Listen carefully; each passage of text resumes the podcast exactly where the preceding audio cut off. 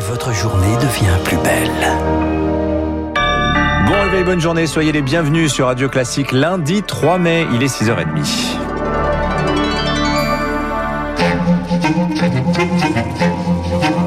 6h30, 7h30, la matinale de Radio Classique avec Dimitri Pavlenko. Et à la une ce matin, pataquès politique, tambouille électorale ou clarification. Les Républicains, Marc Bourreau, se déchirent autour des régionales en région PACA. Oui, coup de tonnerre à moins de deux mois du scrutin. Jean Castex, le Premier ministre, annonçait hier le retrait de la liste en marche au profit du président de région sortant, le LR Renaud Muselier. Dans la foulée, la droite annonce qu'elle lui retire son investiture. Certains exigent même son exclusion des Républicains. À la veille d'un comité stratégique Camille Schmitt, le parti craint que cette alliance n'en annonce d'autres dans les semaines à venir. Au sein du parti, pas une voix ne manque pour condamner Renaud Muselier, coupable d'une erreur politique grave, selon Fabien Di Filippo, secrétaire général adjoint des Républicains. Générer ce genre d'ambiguïté, c'est pousser les électeurs vers le Rassemblement national. Au contraire, le président de région sortant nie toute trahison et défend son combat contre le Rassemblement national. Mais le mal est fait. Cette alliance en région PACA marque un tournant pour les Républicains, ramenés au rang d'alliés de circonstance.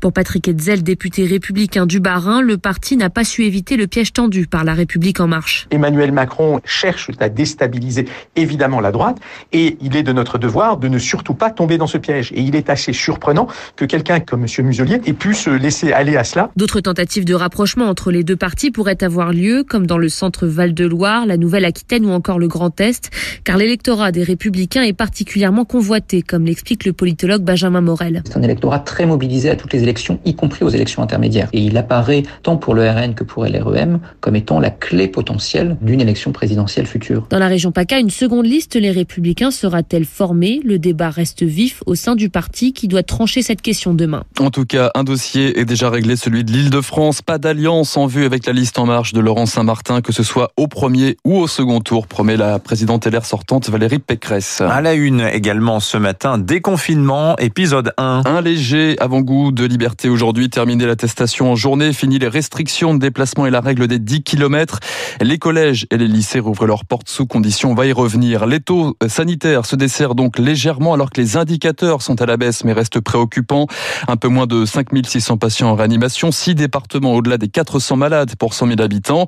Est-ce qu'on ne rouvre pas les vannes un peu trop tôt? La réponse est oui pour Mathias Vargon, chef des urgences de l'hôpital de La Fontaine en Seine-Saint-Denis. On diminue pas assez les entrées pour que ça soit gérable pour Quand vous avez 30 hospitalisations en moins, ça fait même pas une hospitalisation par service, quoi. Les hospitaliers, ils pensent qu'on a été un peu sacrifiés dans l'histoire, quoi. Quand on voit les stades de Pasteur qui remontent fin juillet, ça fait vraiment chier. Et pas uniquement parce qu'on en a marre, mais dans mon hôpital, il nous manque des infirmiers anesthésistes. On veut reprendre un peu de bloc, on peut pas. On a un scanner sur deux qui fonctionne parce qu'on n'a pas de manip radio. Il manque une infirmière par-ci par-là. Il y a des gens qui craquent, puis ils sont pas remplacés. Mathias Vargon au micro de Rémi Pfister. Et parmi les inquiétudes aussi, celle d'une reprise des contaminations avec la réouverture des collèges et lycées, rentrée en demi-jauge ce lundi de la seconde à la terminale, des demi-groupes en quatrième, troisième dans les 15 départements les plus touchés. Pour faire face, Jean-Michel Blanquer promet des tests salivaires, le ministre de l'Éducation, mais aussi sur les capteurs de CO2, ces boîtiers qui donnent l'alerte lorsqu'une pièce est mal isolée. Les syndicats enseignants souhaitent leur généralisation dans les classes et les cantines. En pratique, ce sont aux communes de les financer, sauf qu'elles n'ont pas toujours les reins assez solides d'Émilie Vallès. La très grande majorité des contaminations se font en intérieur dans des endroits peu ventilés, rappelle Corinne Depagne, pneumologue.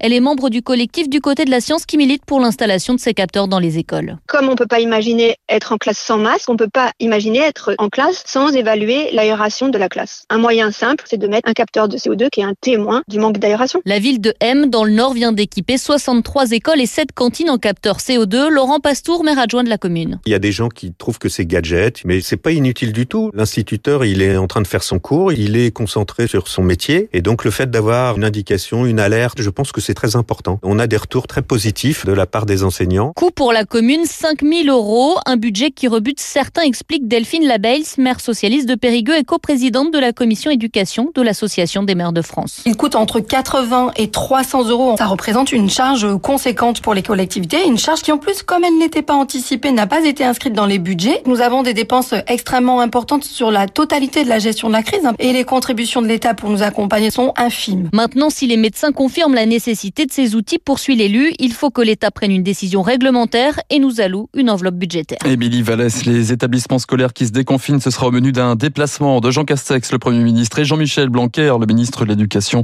dans un lycée professionnel à Laxou, en Meurthe-et-Moselle. L'autre levier pour lutter contre l'épidémie, c'est aussi et toujours la vaccination. Et le gouvernement, là aussi, dessert les contraintes. 4 millions de bénéficiaires supplémentaires depuis samedi dernier. Les piqûres ouvertes aux personnes obèses atteintes de maladies chroniques de plus de 18 ans. Dans le sud, Nice a même carrément fait sauter les limites d'âge. Des injections tous azimuts qui se concentrent sur les grandes métropoles, les grands centres de vaccination. Dans les communes rurales, en revanche, on court toujours après les doses. C'est même une vaccination à deux vitesses, regrette Gilles Noël.